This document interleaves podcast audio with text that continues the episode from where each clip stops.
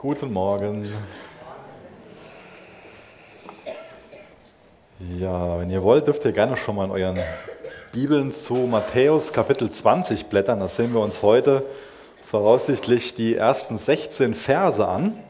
Ganz spannendes Gleichnis. Und der Hintergrund von dem Gleichnis ist Matthäus 19, Vers 27. Wenn ihr schon aufgeschlagen habt, könnt ihr da gerne mal reinschielen. Denn da macht der Petrus etwas, was ganz typisch für uns Menschen ist. Er fragt sich, was er davon hat. Was macht das denn hier für einen Sinn? Warum machen wir das denn überhaupt? Matthäus 19, Vers 27 sagt der Petrus, ähm, wir haben alles verlassen und sind dir nachgefolgt, sagt er zu Jesus. Was wird uns nun werden? Und dann erzählt Jesus das Gleichnis als Antwort darauf. Was haben wir denn davon, Jesus, wenn wir dir schon nachfolgen? Was haben wir denn davon? Und dann erzählt Jesus dann das Gleichnis, was oft äh, bezeichnet wird als das Gleichnis von den Arbeitern im Weinberg. Ich habe dem heute Morgen mal ein bisschen andere Überschrift gegeben, die ich für ein bisschen besser halte, und zwar das Gleichnis vom barmherzigen Arbeitgeber und den klagenden Arbeitern. Ich finde es nicht gut, wenn wir von vornherein uns nur auf die Arbeiter fokussieren. Und das ist ja auch so ein Auslegungsschwerpunkt, wenn man so eine Überschrift macht, gibt das ja schon ein Stück weit auch schon so die Stoßrichtung vor. Und wir können aus diesem Gleichnis so viel über den Besitzer von dem Weinberg lernen, über diesen, ja, der stellvertretend für Gott in dem Gleichnis steht. Und das kann uns so ermutigen, wenn wir in ihm die Gnade Gottes sehen, den Charakter Gottes sehen. Und das wünsche ich mir heute Morgen, dass wir da den Hauptaugenmerk drauf legen und natürlich auch was über uns lernen. Aber alles in, im, im Licht Gottes. Denn wenn wir einfach nur unser Klagen darin sehen, unser, unser Versagen, unsere Schwäche als Arbeiter, es ist wichtig, dass wir uns auch damit konfrontieren, ja, aber es ist so kostbar und so tröstend, wenn wir uns damit konfrontieren, wie der Besitzer des Weinbergs so ist. Ich bete noch mit uns. Vater, danke, dass wir heute Morgen im Namen von deinem Sohn Jesus zu dir, zu dem Besitzer des Weinbergs kommen dürfen. Und danke, dass du uns in den Weinberg senden willst, dass du uns Arbeit geben willst, dass du uns einen Sinn in unserem Leben geben willst,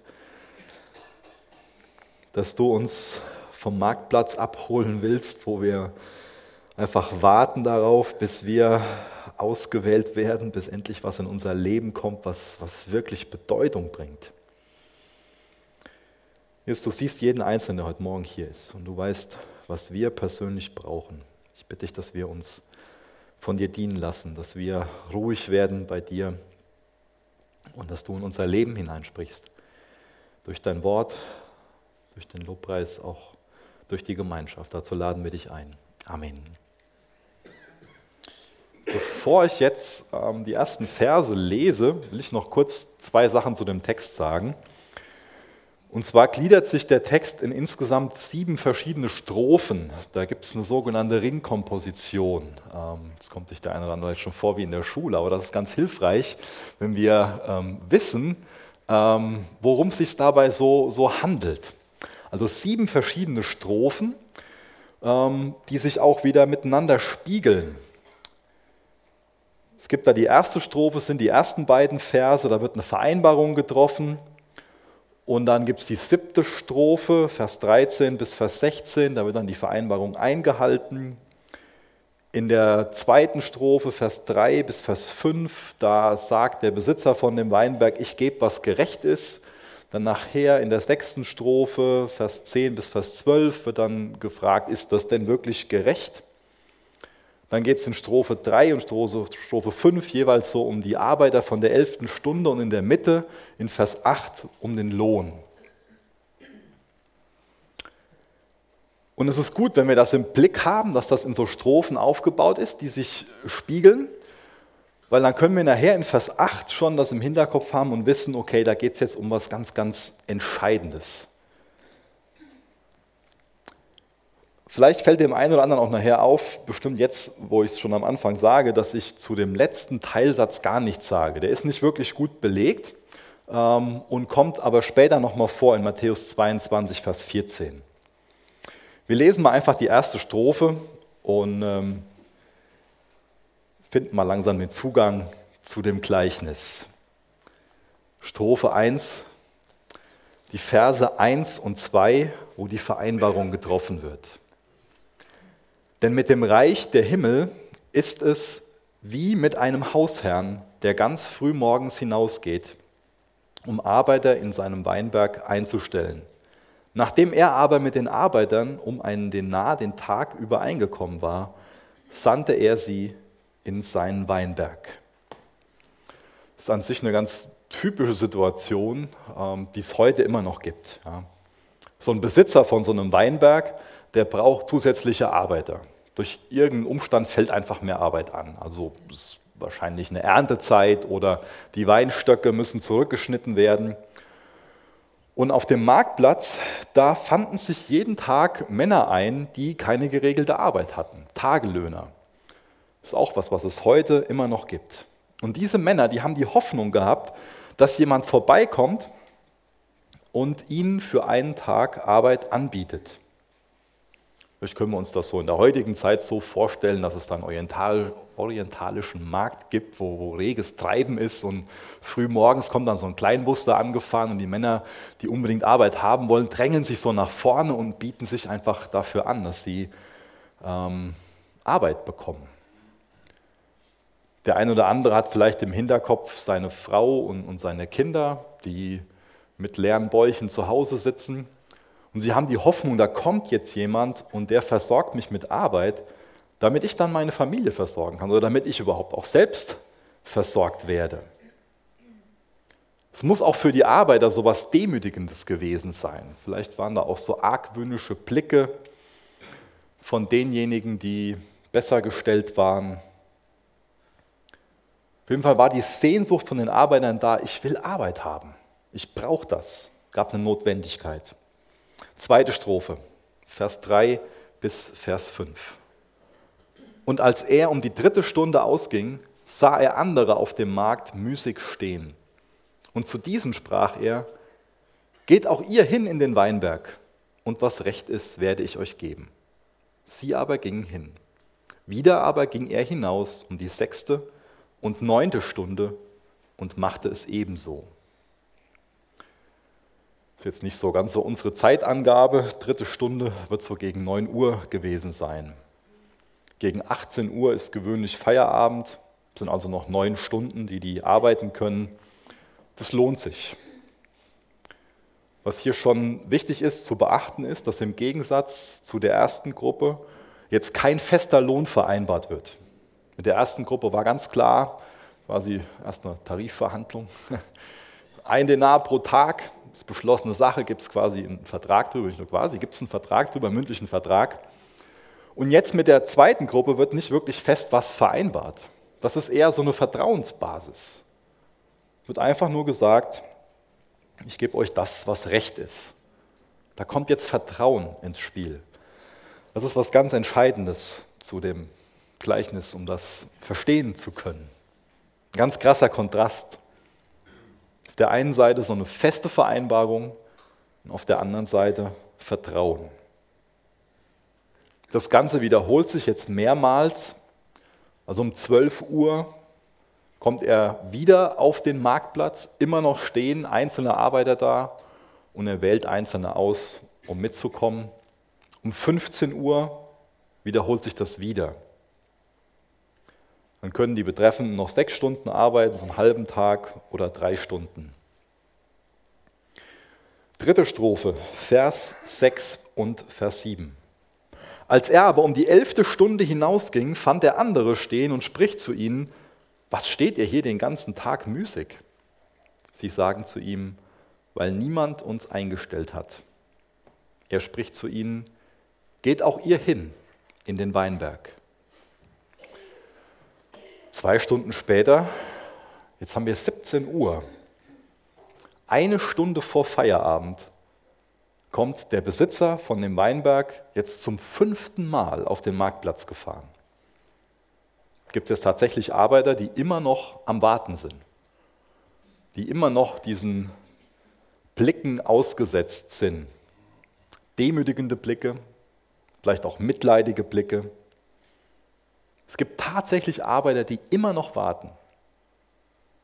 Das ist nicht, dass sie von schon elf Stunden warten, aber die sitzen den ganzen Tag da, sind stundenlang am Warten. Kann man sich nur vorstellen, dass sie sehr deprimiert sind.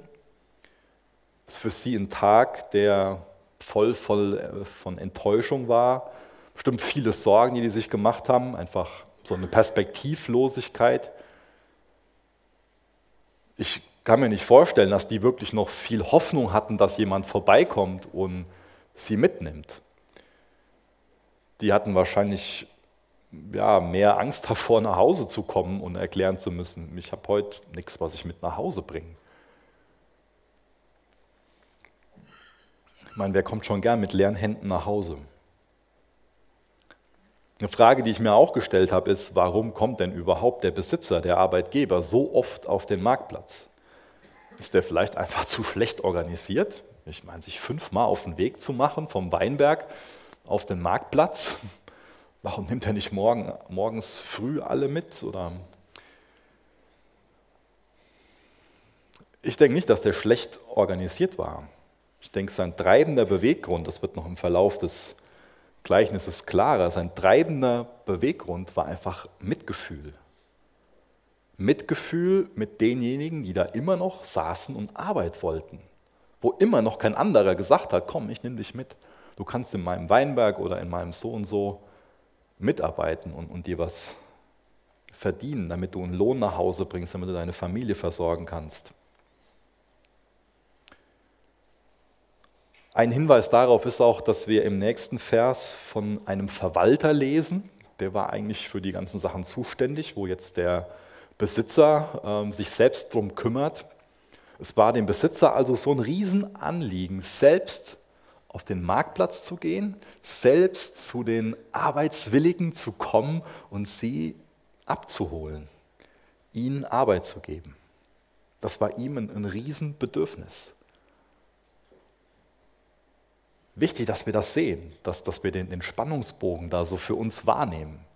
Dem Besitzer ist es so wichtig, sich selbst darum zu kümmern, zu den Leuten zu gehen, die da sitzen, die diese Hoffnung haben, vielleicht kommt heute jemand und holt mich hier ab und nimmt mich mit und ich, und ich bekomme da Arbeit. Aber ich denke, man kann auf jeden Fall auch mit Recht sagen, dass das sehr ungewöhnlich ist, da ist es noch eine Stunde hell zwischen 17 und 18 Uhr. Jetzt müssen wir noch den Weg abziehen, die Wegstrecke, die das braucht, um vom Marktplatz zum Weinberg zu kommen. Dann musste er wahrscheinlich auch noch ein paar Takte sagen, hier, da wurde schon was gemacht und da müsst ihr das und das machen und so funktioniert das. Da bleibt wahrscheinlich von der Stunde nicht mehr so viel effektive Arbeitszeit übrig. Und über den Punkt verwundern sich bis heute noch Hörer und auch Ausleger von dem Gleichnis. Und ich finde es ganz spannend, dass Jesus, wie er das Gleichnis erzählt, die Verwunderung bei jemand ganz anderem aufzeigt, nämlich bei dem Besitzer. Denn der Besitzer, der ist total verwundert darüber, dass es da selbst um 17 Uhr noch welche gibt, die noch nicht abgeholt wurden, die immer noch keine Arbeit haben. Da ist die große Verwunderung in dem Besitzer, warum steht ihr hier den ganzen Tag untätig herum? Warum? Und dann gibt es diese Antwort, weil niemand uns eingestellt hat. Mehr wird da gar nicht erklärt. Ganz simpel. Uns hat niemand eingestellt. All das impliziert ja schon, wir wollen Arbeit haben, aber uns hat niemand eingestellt. Vielleicht hat sie einfach niemand gebraucht. Vielleicht hat sie aber auch niemand gewollt.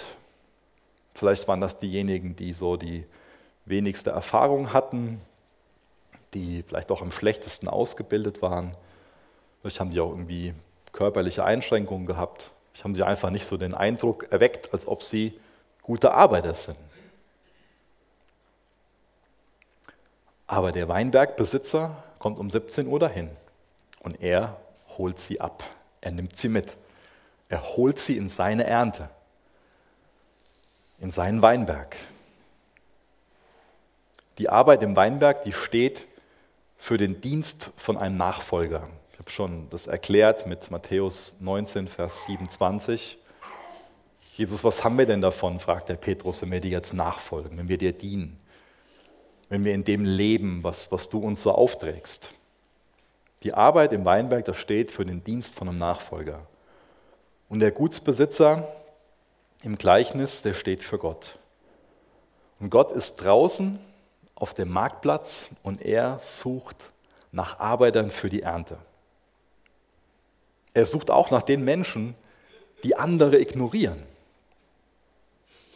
Wo andere nicht meinen, die brauche ich, die will ich in meiner Arbeit haben. Gott ist unterwegs und er sucht Menschen. Er sucht Menschen, die er mit seiner großzügigen Gnade überraschen kann. Die 17 Uhr Gruppe, die war auf jeden Fall davon total überrascht. Wie, da kommt jetzt noch jemand um 17 Uhr und holt uns ab.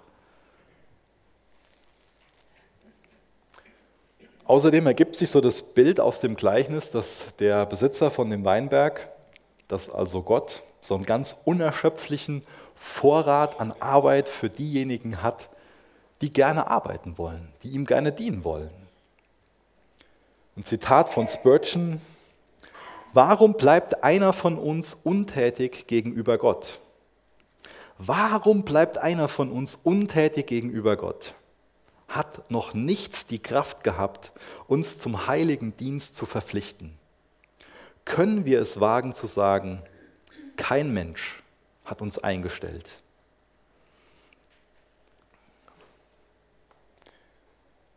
Also egal wie alt du bist, ob du ein, ein, ein Teen bist oder ein Jugendlicher oder dich schon zu alt fühlst, egal wie lange du Jesus nachfolgst, Gott bietet dir Arbeit im Weinberg an.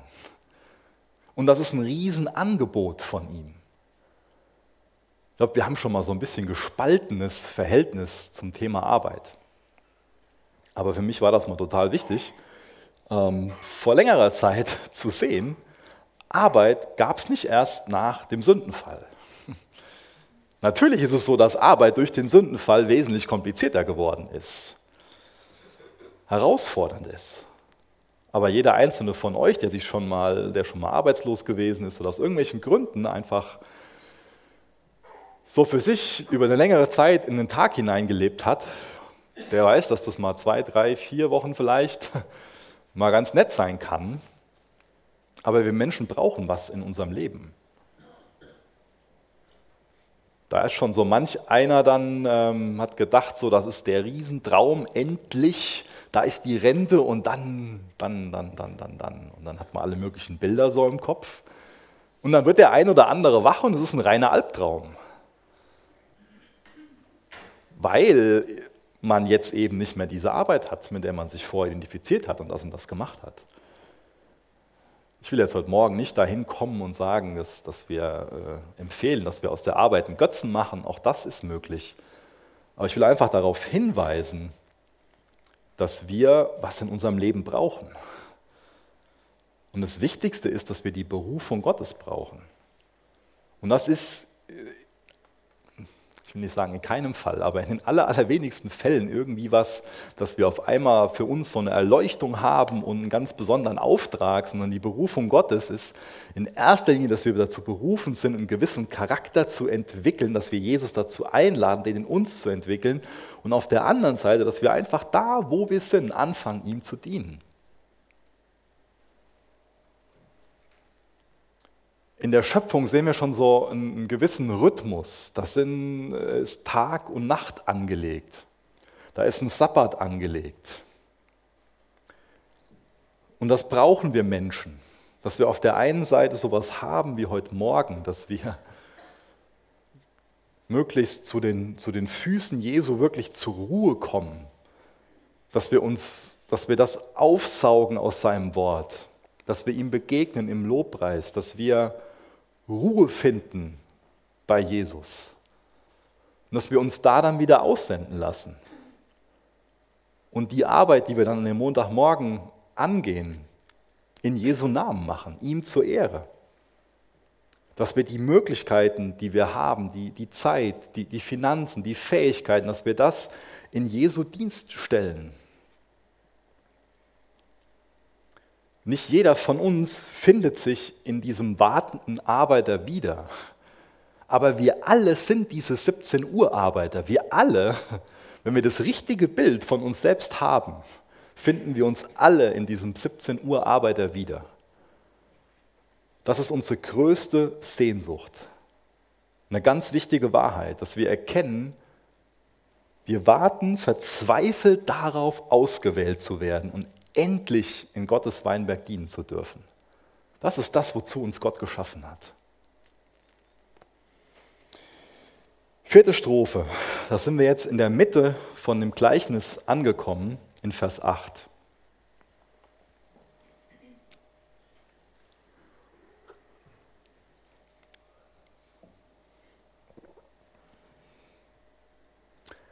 Als es aber Abend geworden war, spricht der Herr des Weinbergs zu seinem Verwalter, rufe die Arbeiter und zahle ihnen den Lohn, angefangen von den letzten bis zu den ersten.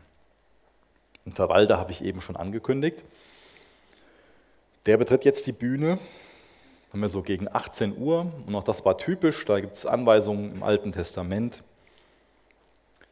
3. Mose 19, Vers 13 wird beschrieben, dass ein Tagelöhner dann am Ende von dem Tag seinen Lohn bekommen soll.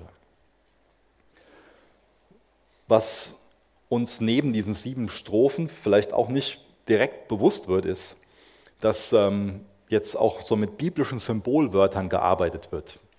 Da steht Herr, Kyrios, ist von einem Weinberg wieder die Rede, Arbeiter, Lohn, Auszahlen, Abend. An uns können diese Wörter so vorbeifliegen, aber jemals der, jemand, der damals dieses Gleichnis gehört hat, dem war sofort klar, worum es hier geht. Hier geht es um ein Gerichtsgeschehen am Ende der Zeiten.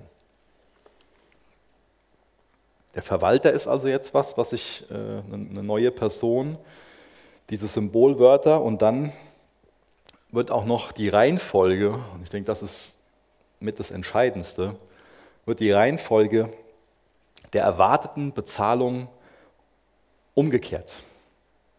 Normal würden wir jetzt davon ausgehen, und so war das auch damals üblich, dass die Leute, die morgens die Ersten waren, die angefangen haben zu arbeiten, erstmal ihren Lohn bekommen. Und dann wären die wahrscheinlich einfach nach Hause gegangen und hätten gar nicht mehr wirklich mitbekommen, was mit den Personen geschieht, die nach ihnen angefangen haben zu arbeiten. Und das ist eine ganz entscheidende Sache, dass die Personen mitbekommen, wie die einzelnen Gruppen bezahlt werden. Denn das ist genau der Punkt, von dem auch ich so auf Anhieb so denke, so, ist das nicht ein bisschen unfair? Vers 9, fünfte Strophe. Und als die um die elfte Stunde Eingestellten kamen, empfingen sie je einen Denar. Die 17 Uhr Arbeiter, mit denen gar nicht besprochen wurde, ob die überhaupt was bekommen, die konnten auf keinen Fall erwarten, jetzt noch einen Denar zu bekommen. Und das sorgt jetzt für eine gewisse Spannung, die man damit bekommt. Alle bekommen sie mit. Diejenigen, die um 17 Uhr angestellt wurden, die noch nicht mal eine ganze Stunde geschafft haben, die bekommen den Lohn, der normal für einen ganzen Tag Arbeit angemessen war, üblich war. Und als nächstes werden die anderen Gruppen übersprungen und wir lesen in der sechsten Strophe dann, Vers 10 bis Vers 12, wie die Ersten bezahlt wurden. Als aber die Ersten kamen, Vers 10, als aber die Ersten kamen, meinten sie, dass sie mehr empfangen würden. Und auch sie empfingen je einen Denar. Als sie den aber empfingen, murrten sie gegen den Hausherrn und sprachen, diese Letzten haben eine Stunde gearbeitet. Und du hast sie uns gleich gemacht, die wir die Last des Tages und die Hitze getragen haben relativ kurze Schilderung, aber wir merken gerade so, dass das äh, hier um was Entscheidendes geht. Die haben jetzt den einen Denar angewonnen, angenommen, aber sie haben mehr erwartet. Die Erwartung war so, ja, wenn die 17 Uhr Leute, wenn die einen den Nah bekommen, so, weiß nicht, wie die jetzt gerechnet haben, aber so einmal zwölf, gleich zwölf, zwölf Tage Lohn. Kann sein, dass es in den Köpfen war. Auf jeden Fall war die Erwartung da, wenn doch die 17 Uhr Leute einen den Nah bekommen, und wenn wir uns jetzt hier den ganzen Tag krumm gemacht haben, dann sollten wir doch mehr bekommen. Das war so die, die Erwartungshaltung von denen. Die haben morgens schon quasi verhandelt. Da gab es morgens schon eine tarifliche Einigung. Die kannten ihre Rechte, die kannten ihre Pflichten, die waren schon sehr früh da, die haben anscheinend auch einen sehr, sehr guten Eindruck gemacht. Die waren die erste Wahl für den Besitzer. Und das große Problem war ihre Einstellung. Die hielten sich mit der Leistung, die die erbracht haben, und auch mit der Arbeitsmoral, die die an den Tag gelegt haben, nicht nur für gut, sondern die hielten sich für was Besseres. Die haben sich mit anderen verglichen und haben sich über andere gestellt. Und sowas nennt man Selbstgerechtigkeit. Und dann haben sie angefangen zu murren. Sie murrten, sie klagten gegen den Grundherrn. Und da sind sich viele Menschen einig drin, ob jetzt Christ oder nicht Christ. Selbst Atheisten können das gegen Gott murren, obwohl es den ja gar nicht gibt. Und da sollten bei uns Alarmglocken angehen, wenn wir anfangen zu murren. Ich will das heute Morgen nicht verteufeln, zu murren. Wenn wir verschiedene Psalmen durchlesen, dann sind die herrlich ehrlich. Aber auch die Psalmen haben dann ein, Ende irgendwann. Und ich finde es spannend, wie, wie die Psalmen sich entwickeln. Gott will nicht, dass wir ihm irgendwas vortäuschen und ihm so dann nur blumige Worte sagen, obwohl es in uns ganz anders aussieht. Das will ich hiermit nicht sagen. Aber wenn wir anfangen zu murren, und das kann auch einfach nur in unseren Gedanken sein, wenn wir so ein Problem mit Gott haben, will ich uns dazu einladen, dass wir uns damit auseinandersetzen. Wie gesagt, ich sage dir heute Morgen nicht, tu so, als ob alles gut ist und, und sag Gott, Halleluja. Da geht es nicht drum. Aber es geht darum, dass wir zu ihm gehen, dass wir mit ihm darüber reden, dass wir uns auch selbst fragen, warum habe ich denn überhaupt jetzt so eine klagende Einstellung? Warum habe ich denn so ein Problem mit Gott? Wo meine ich denn, dass ich besser weiß, was Gott gerade machen soll? Komm und geh in Dialog mit Gott. Lese in seinem Wort und, und geh zu ihm damit.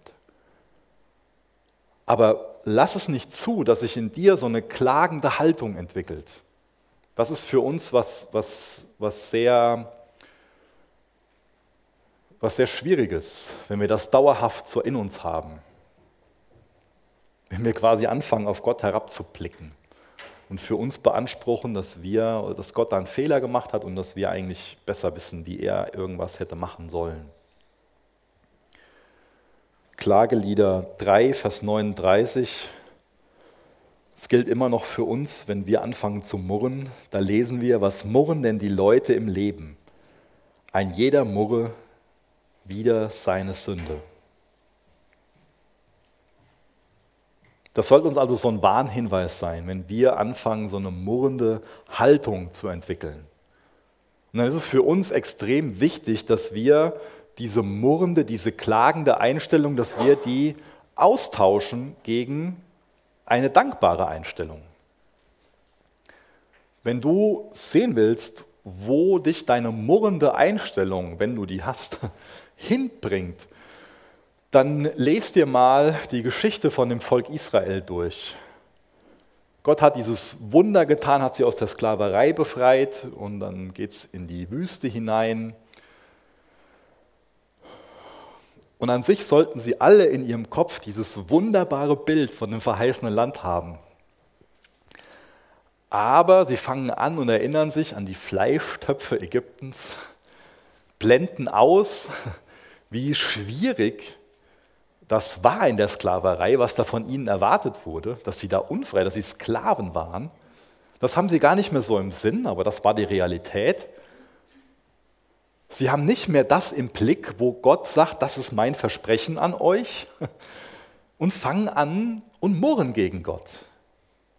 Und diese Generation hat das verheißene Land nicht betreten. Nicht, weil Gott nicht treu seinen Versprechen gegenüber war, sondern wegen dieser klagenden, murrenden Haltung, die das Volk entwickelt hat. Eine klagende Haltung, eine klagende Einstellung bringt dich nicht ins verheißene Land, bringt dich nicht näher an Gottes Herz, bringt dich nicht dahin, dass du dankbar und froh dein Leben lebst, ausgerichtet auf Gott hin. Was hast du für eine Haltung? Was, was hast du für eine Haltung Gott gegenüber? Geh da mal für dich ins Gebet und frag dich das. Was hast du für eine Einstellung Gott gegenüber?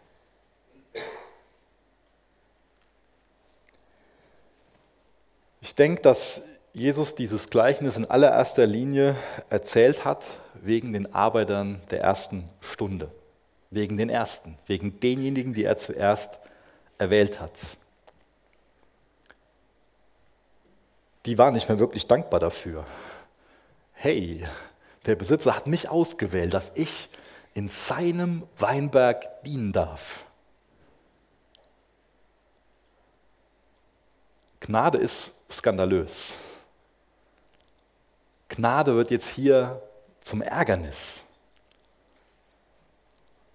Das ist eine Botschaft, die jeder von uns hören muss.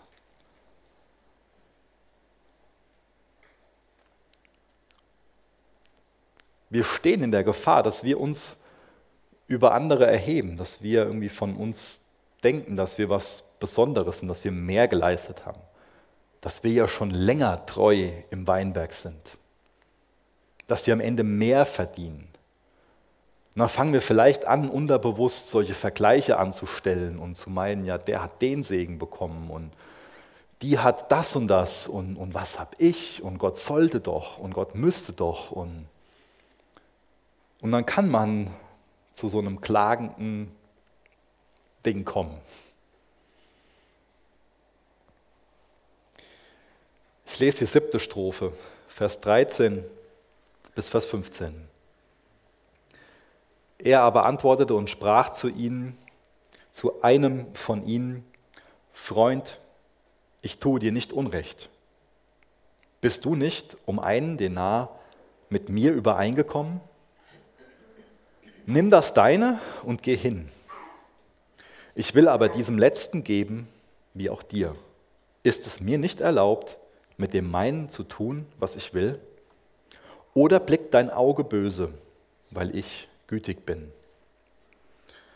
Interessant, was hier für ein Wort, was Jesus für ein Wort für Freund verwendet.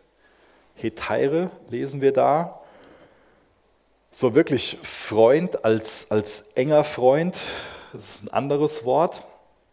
Das Wort, was hier verwendet wird, das ist eher äh, ein Wort, was ein höfliches Wort, was für einen Fremden verwendet wurde. Interessant. Wichtig ist, dass wir sehen, dass der Besitzer von dem Weinberg in dem Ganzen nicht ungerecht ist. Er hat sich an die Vereinbarung gehalten. Die Arbeiter der ersten Stunde, die haben mit ihm vereinbart, einen Denar.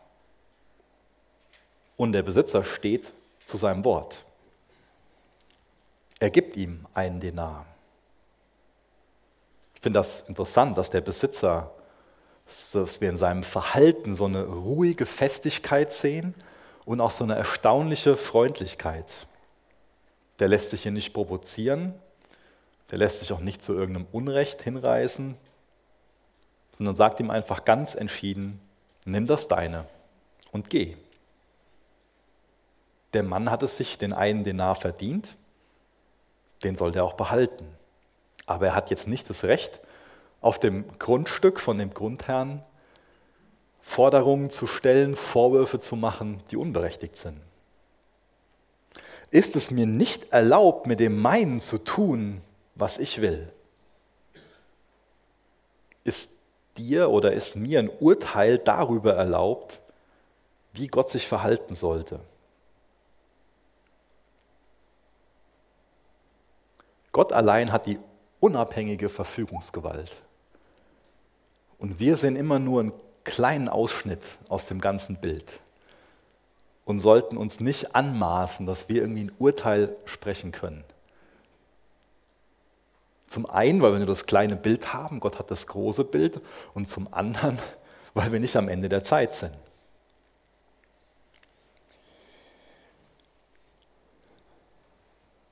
Wir haben dann gelesen, ein böser Blick. Ist auch wahrscheinlich sowas, was wir heute nicht mehr in, der Art und Weise verwenden. Ähm, aber das ist ein Ausdruck, der wurde damals dafür benutzt, um so einen neidischen Mann zu beschreiben. Jemanden zu beschreiben, der neidisch ist, der sich über den Wohlstand von seinem Nachbarn beklagt, der zugleich auch sein eigenes Geld, seinen eigenen Besitz wirklich liebte und auch nicht bereit war, wirklich ähm, Nächstenliebe zu üben mit seinem eigenen Besitz, das also gut zu verwalten auch. Er hat ein böses Auge, er hat eine schlechte Einstellung, eine falsche Haltung in seinem Herzen. Dieser rebellierende Wortführer, der nimmt daran Anstoß, dass der Grundbesitzer gütig ist. Sollten wir Anstoß daran nehmen, dass Gott gütig ist? Der Herr ist gütig, wird immer wieder in seinem Wort bezeugt. Wenn Gott dir nicht gütig wäre, dann könntest du gleich nicht Abendmahl feiern.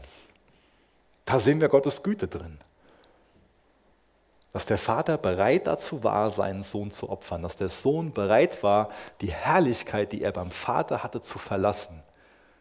Dass er sich so klein gemacht hat, so gedemütigt hat, dass er Mensch geworden ist. Dass er für dich und mich, die wir das überhaupt nicht verdient haben, bereit war, ans Kreuz zu gehen. Bereit war, sich bespucken zu lassen, sich schlagen zu lassen, sich geißeln zu lassen und das, was für uns gar nicht zu verstehen ist, die Sünde der ganzen Welt zu tragen, vom Vater verlassen zu sein. Diese Stunden der Finsternis, in die wir gar nicht hineinblicken können, die unser Kopf gar nicht verstehen kann, weil ich glaube, dass unsere Psyche gar nicht dazu imstande wäre, das auszuhalten, sich damit auseinanderzusetzen. Ich glaube, dann hätten wir alle einen Knacks heute Morgen und könnten nicht mehr damit leben. Aber so gütig ist Gott zu mir. Sollten wir dann irgendwie an den Punkt kommen und einem anderen Gottes Güte nicht mehr irgendwie gönnen oder uns mit ihm freuen? Wir alle haben doch einfach nur jegliche Gründe dafür, uns immer zu freuen, wenn wir irgendwo im Leben von einem anderen Gottes Güte sehen, oder? Sollten wir doch darüber jubeln. Aber wir Menschen sind oft so, wie in dem Gleichnis hier beschrieben. Dann gönnen wir dem anderen das nicht. Dann sind wir neidisch und eifersüchtig und vergleichen und meinen, eigentlich sollte ich doch und der und, und, und wir urteilen.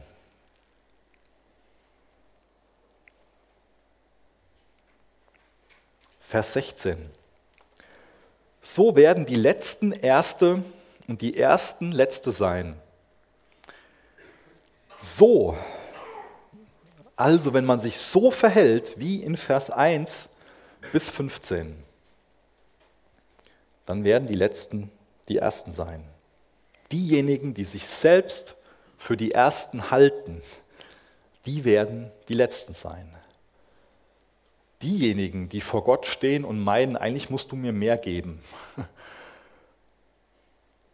die werden nicht den ganzen Segen empfangen. Plump ausgedrückt könnte man vielleicht auch sagen, dass das diejenigen, die berechnet sind, einen Lohn bekommen und dass die anderen Gottes Segen bekommen. Die Ersten werden die Letzten sein weil die sich vergleichen, weil die sich ärgern, weil die sich erheben, weil die sich überhaupt nicht freuen können. Im Endeffekt sind die Selbstgerechten die Loser. Und bei den Selbstgerechten fällt es uns immer wieder einfach an andere zu denken und nicht zu verstehen, wie, wie unser Herz gerne selbstgerecht ist. Diese Arbeiter, die schon früh morgens da waren, diese Pflichtbewussten, die so preußisch hart gearbeitet haben, die ihre Rechte und Pflichten kannten, die haben am Ende verloren. Sei nicht einer von ihnen.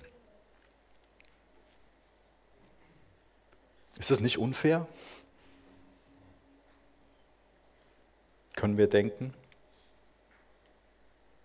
Wichtig ist, dass wir es sehen nach Gottes Maßstab. Ist es unfair, dass überhaupt jemand von uns in seinem Weinberg dienen kann? Keiner ist würdig.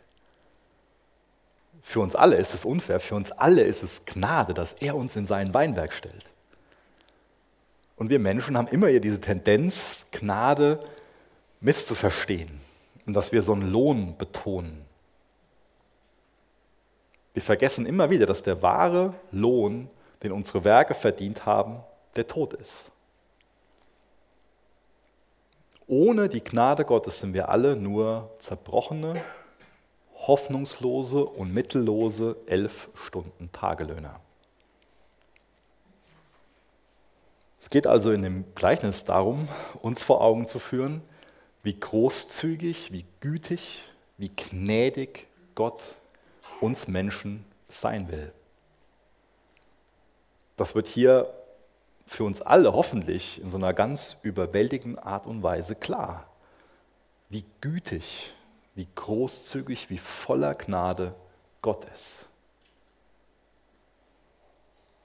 Und uns wird hoffentlich auch klar, dass unser Denken in Bezug auf Gnade und Lohn, auch zum Teil Gerechtigkeit, ganz natürlich betrachtet nicht in Übereinstimmung ist mit dem Denken Gottes. Denn ich kann mich total mit den Leuten solidarisieren, die in der ersten Stunde am Start sind und auch unfair schreien. Das verstehe ich. Das Gleiche ist, gleich ist mein erster Impuls. Mein erster Impuls ist, ist doch unfair. Ja, weil es Gnade ist. Gnade ist ein unverdientes Geschenk. Und wenn wir nicht an den Punkt kommen und diese Gnade so deutlich vor Augen haben und das menschlich beurteilen, dann sind wir genauso wie die Arbeiter der ersten Stunde, wie die Ersten dann können wir auch von uns schnell denken, wir sind die Ersten. Und wir haben doch mehr verdient als die anderen. Und dieses Ich habe doch mehr verdient und dieses Vergleichen, das macht so viel Segen kaputt. Dadurch stoßen wir Gottes Segen von uns weg. Das ist Gottes Segen. Alle, alles, was, was Gott uns an, an Güte beschenkt, ist kein Lohn im klassischen Sinne, sondern ist einfach nur Segen. Und wenn wir anfangen und irgendwie berechnend werden und vergleichen und meinen, uns steht doch das und das zu und Gott sollte doch so und so, dann stoßen wir ganz viel Segen Gottes von uns weg.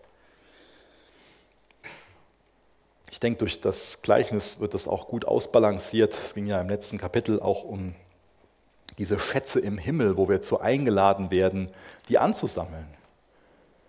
Das sollte für uns alle ein großes Bedürfnis sein. Dafür sollten wir alle brennen, Schätze im Himmel anzusammeln. Aber das ist nirgendwo irgendwie das eine Prägung für uns, dass wir berechnet werden. Dass wir jetzt, nachdem wir gebetet haben, auf die Uhr schauen und dann meinen so, ja, Jesus, war ja schon wieder eineinhalb Stunden und irgendwie so einen Kontostand aufmachen.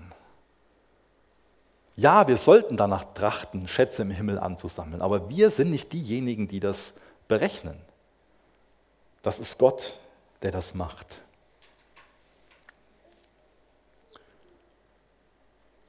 Das ist ein Riesensegen, dieses Gleichnis zu haben, in Bezug darauf, dass wir sehen, wie der Besitzer ist, wie gnädig, wie gütig Gott ist.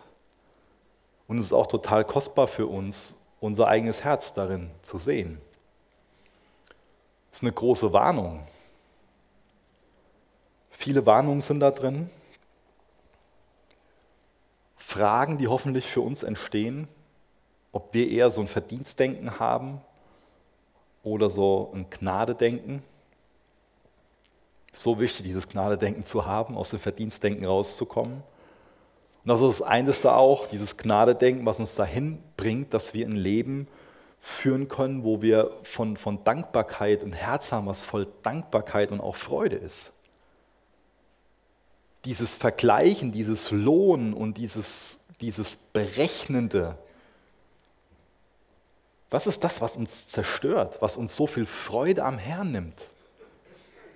So eine murrende, klagende Sache.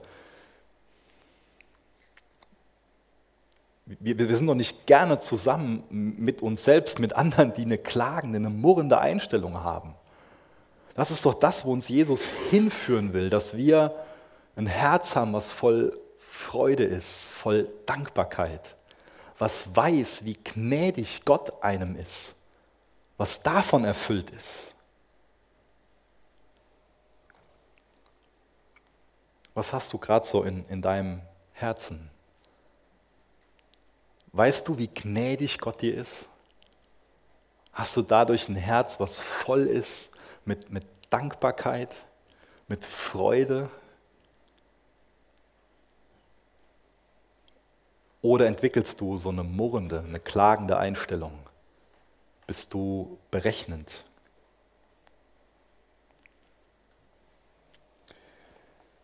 Ich lese zum Ende noch einen Vers aus Korinther vor, 1. Korinther 15, Vers 10.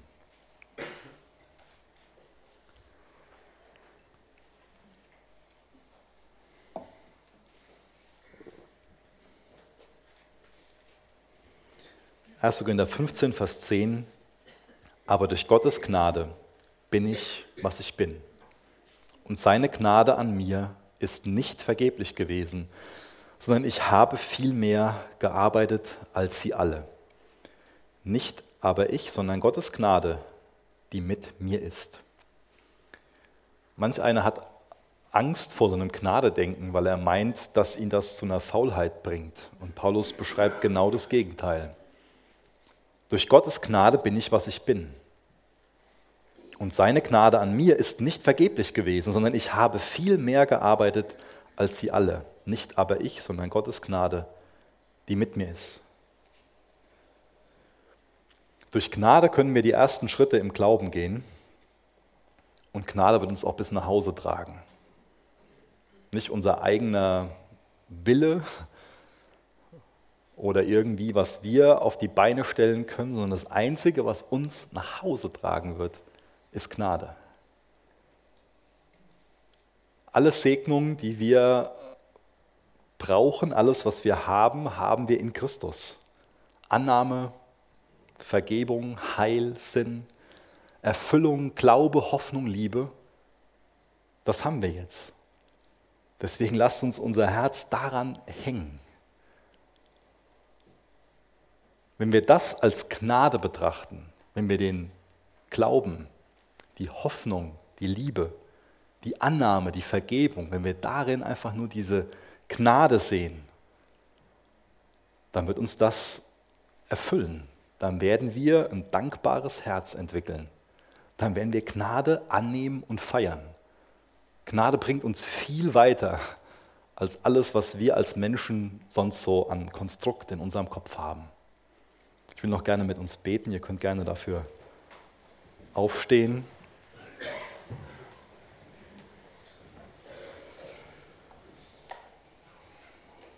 Vater, danke, dass du dich immer wieder aufmachst, zum Marktplatz kommst, uns suchst. Wir brauchen deine Gnade. Wir brauchen es, dass du uns dort abholst und du willst jeden Einzelnen dort abholen und in deinen Weinberg führen. Hilf jedem Einzelnen von uns dabei, deine Gnade zu erkennen, die alles verändert, die unser Leben auf den Kopf stellt. Und ich bitte dich, dass du unsere Gedanken zerbrichst, wenn wir uns vergleichen und meinen, wir sind was Besseres, wenn wir meinen, wir hätten mehr verdient.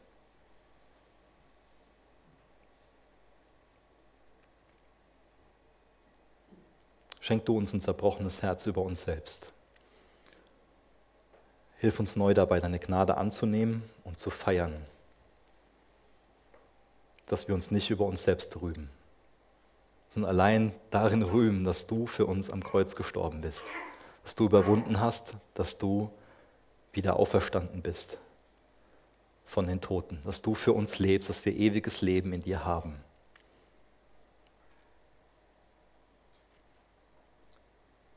Schenk uns Freude, schenk uns Dankbarkeit allein dadurch, ja. Auch dass wir diese Perspektive haben, alle Zeit.